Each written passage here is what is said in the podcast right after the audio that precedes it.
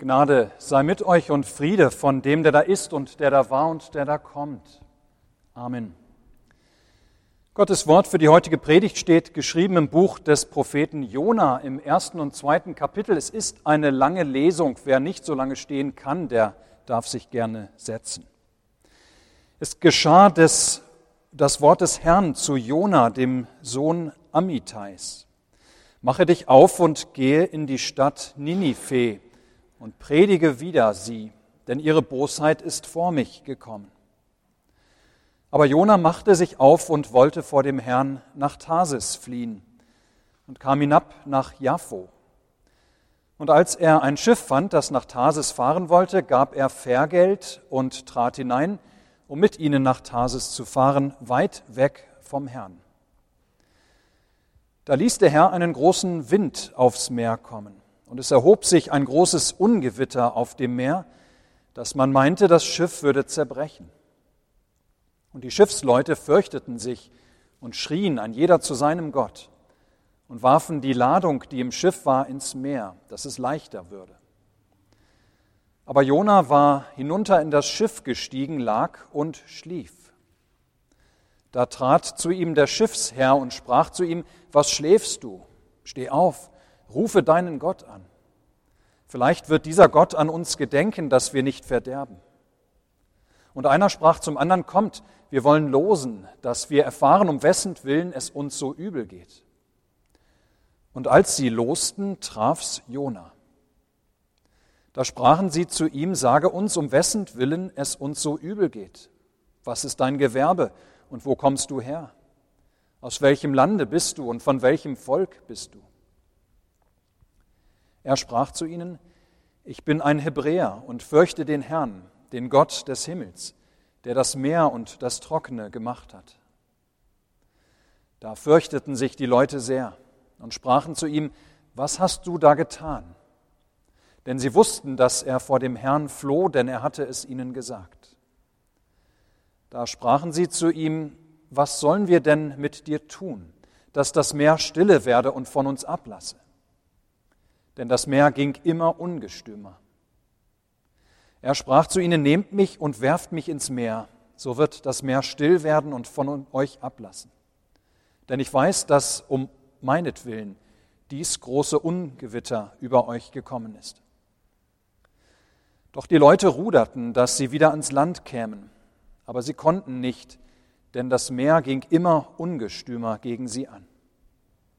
Da riefen sie zu dem Herrn und sprachen, Ach Herr, lass uns nicht verderben um das Leben dieses Mannes willen und rechne uns nicht unschuldiges Blut zu, denn du, Herr, tust, wie dir's gefällt. Und sie nahmen Jona und warfen ihn ins Meer.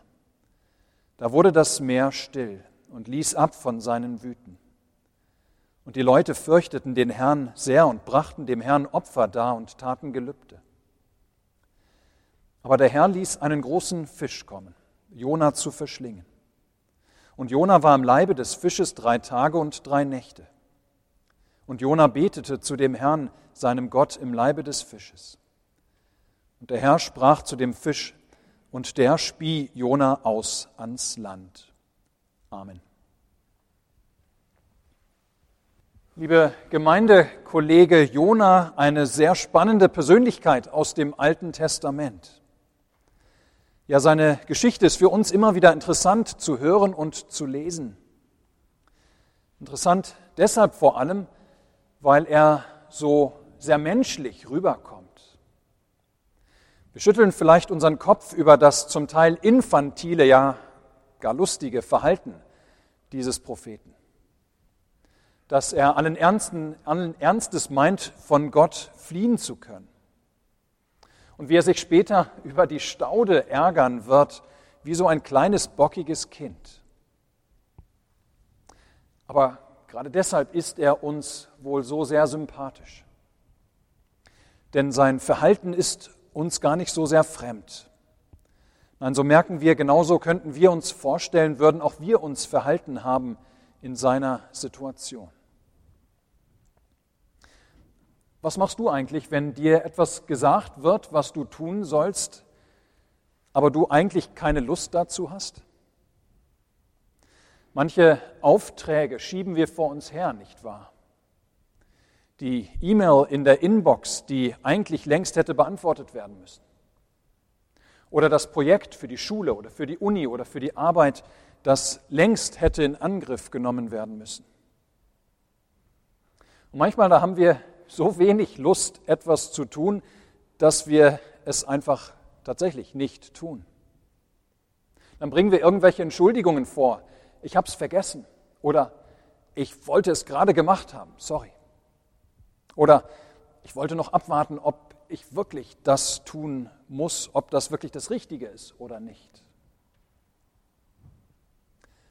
Der Prophet Jona den wir aus einer Notiz aus dem zweiten Buch der Könige bereits kennen, der circa 750 vor Christus gelebt hat. Dieser Prophet bekommt von Gott einen Auftrag. Er soll nach Ninive, das ist die Hauptstadt der befeindeten Großmacht Assur, er soll in diese Stadt gehen und dieser Stadt Gottes Gericht predigen. Eigentlich für einen Israeliten ein toller Auftrag. Er soll den Bewohnern der Stadt ankündigen, dass sie aufgrund der Bosheit, die Gott von ihnen zu Ohren gekommen ist, ja, dass sie deshalb mit dem Zorn und dem Gericht Gottes werden rechnen müssen. Aber Jona, der will ganz offensichtlich mit diesem Auftrag nichts zu tun haben. Warum nicht, das erfahren wir später im Buch. Es hat etwas mit Antipathie zu tun. Er hat nicht etwa Angst vor diesem Auftrag, dass ihm irgendwie etwas passieren könnte. Es ist auch nicht wie bei Jeremia, der sich das nicht zutraut, Sprachrohr Gottes zu sein. Nein, vielmehr ist Ninive die Hauptstadt der verhassten Assyrer. Und Jona, der hat ganz offensichtlich Angst, dass Gott, sollte er, sollte Jona hingehen und der Stadt ähm, Gottes Gericht androhen und die Stadt daraufhin Buße tun, dass die Stadt, dass die Städter umkehren von ihrer Bosheit. Ja, Jona hat Angst, dass Gott der Stadt dann gnädig sein könnte, dass Gott sein Unheil dann abwenden würde. Und das will Jona unbedingt verhindern, dass Gott sein Gericht doch noch wieder abzieht. Sollen die Feinde doch die Strafe und den Zorn Gottes erfahren. Ja, nichts anderes als das haben sie doch verdient. Und so flieht Jona vor Gott. Oder er versucht es zumindest. Und wie sehr er tatsächlich fliehen will, ihr Lieben, und nicht einfach nur untertauchen, dass er irgendwie versucht, den Ball möglichst flach zu halten. Nein, wie sehr er tatsächlich fliehen will, das sieht man daran, dass er sich als Israelit in ein Schiff begibt. Die Israeliten, die hatten großen Respekt vor, das, vor dem Meer, um nicht zu sagen wahnsinnige Angst vor dem Meer. Aber Jona flieht und er wählt den Weg über das Meer. Sein Ziel liegt in der entgegengesetzten Richtung zu Ninive. Ninive läge im Osten, Jona flieht in den Westen. Der angegebene Zielhafen ist sehr wahrscheinlich eine von den Phöniziern gegründete Kolonie an der Ostküste Spaniens. Das war in damaliger Zeit wirklich am Ende der Welt. Ja, dort würde er genügend weit von Ninive entfernt sein. Von dort würde Gott ihn so schnell nicht wieder zurückholen können für seinen Auftrag nach Ninive. Aber wie überaus töricht dieses Denken von Jona. Ja, wie naiv von ihm zu meinen, dass er vor Gott fliehen könnte. Glaubt er wirklich, dass er sich so schnell aus diesem Auftrag Gottes herausbekommen kann, herauswinden kann? Hofft er wirklich, dass Gott jetzt irgendwie resigniert und von Jona lässt, weil Jona es ihm zu schwer gemacht hat, ihm unüberwindbare Steine in den Weg gelegt hatte? Zumindest das bildet sich Jona ein. Wir aber erfahren, wie Gott immer, wie Gott immer Wege finden wird, seinen Willen durchzusetzen, wenn er möchte. Immer.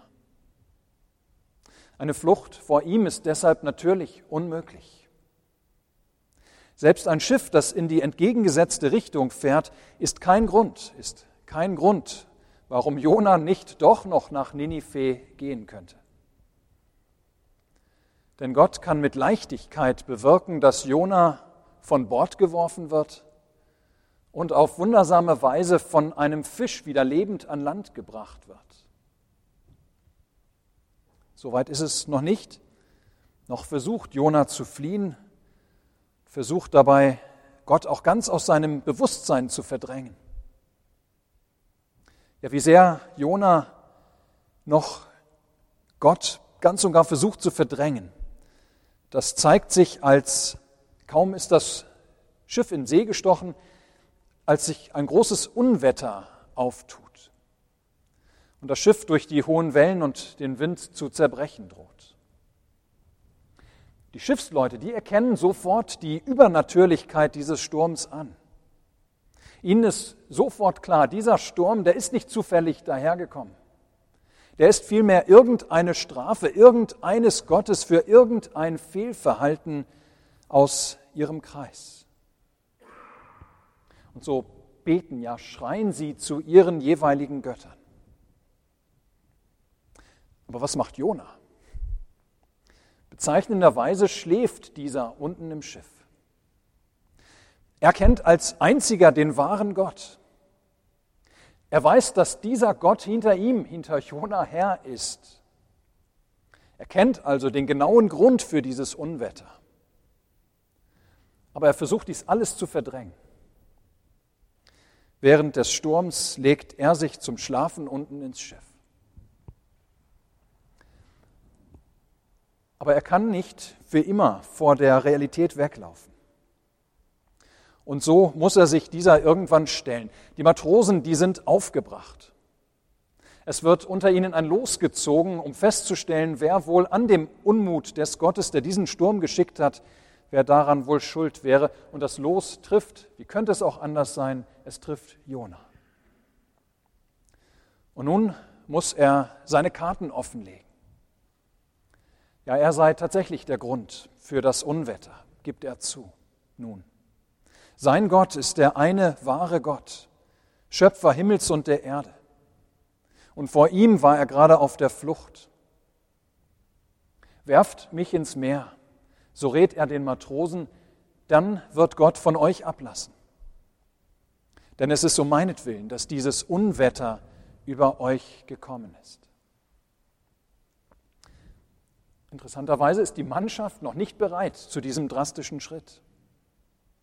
Die Matrosen versuchen es noch einmal mit dem Rudern, aber vergebens. Das Meer wird immer unruhiger.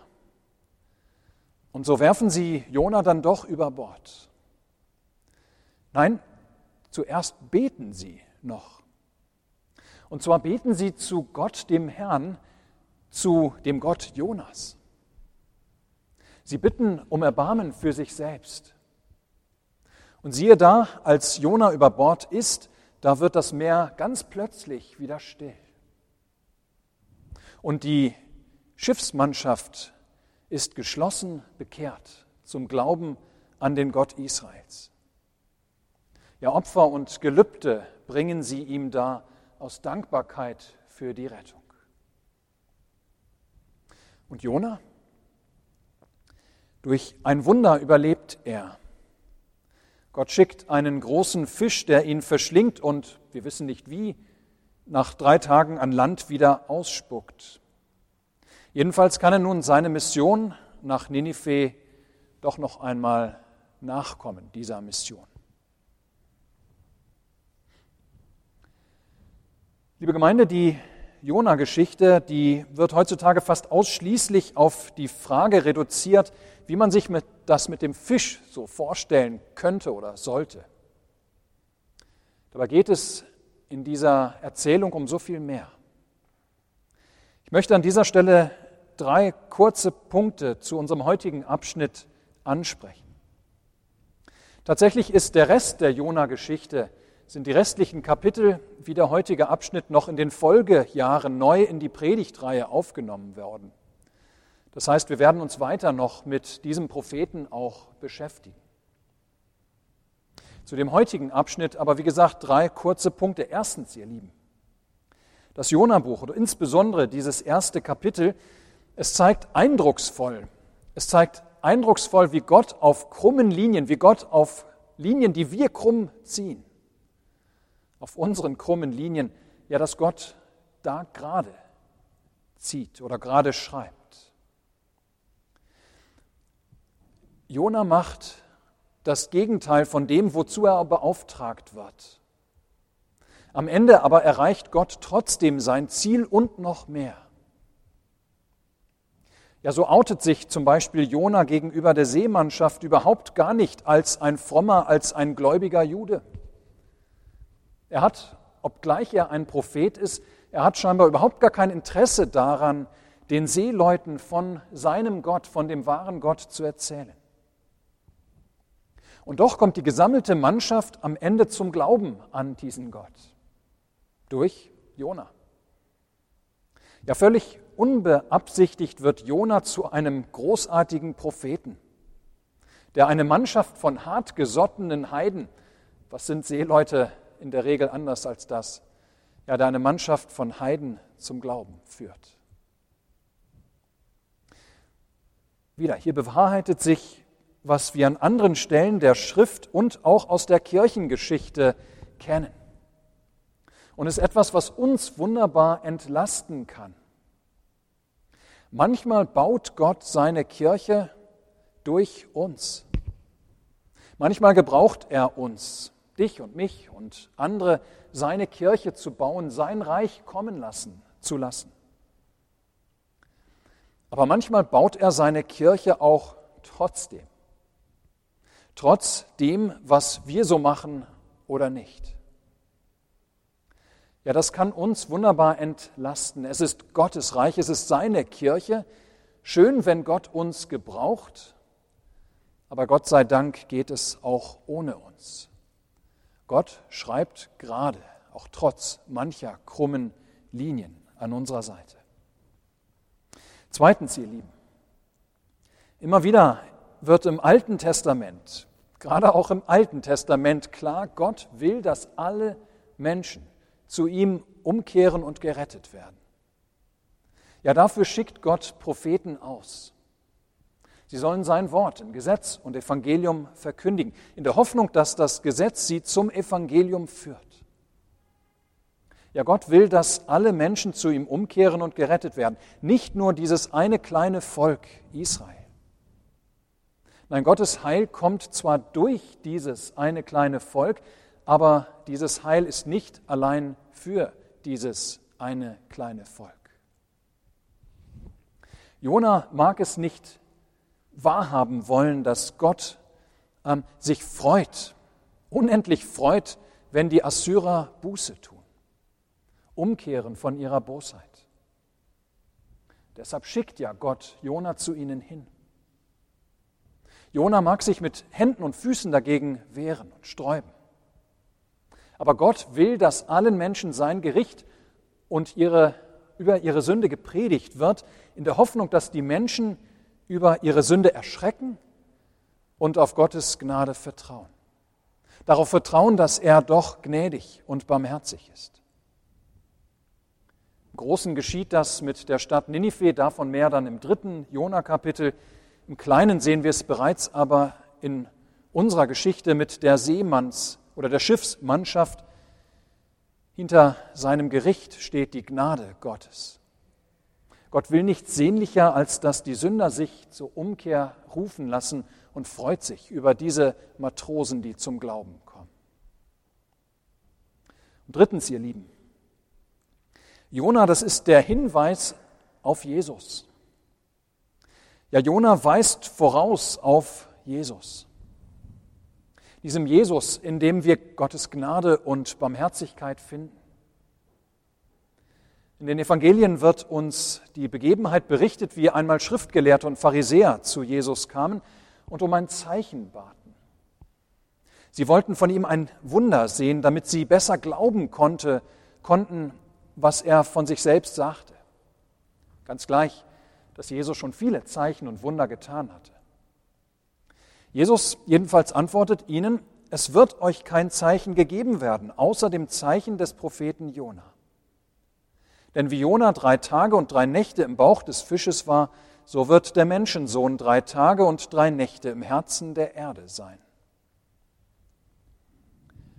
Ja, so wie Gott dem Jona einen Fisch geschickt hat, der ihm, der ihn im todbringenden Meer das Leben gerettet hat, so hat er Jesus Christus für uns in den Tod gegeben, drei Tage im Grab sein lassen, damit alle, die es nur hören und glauben, gerettet werden.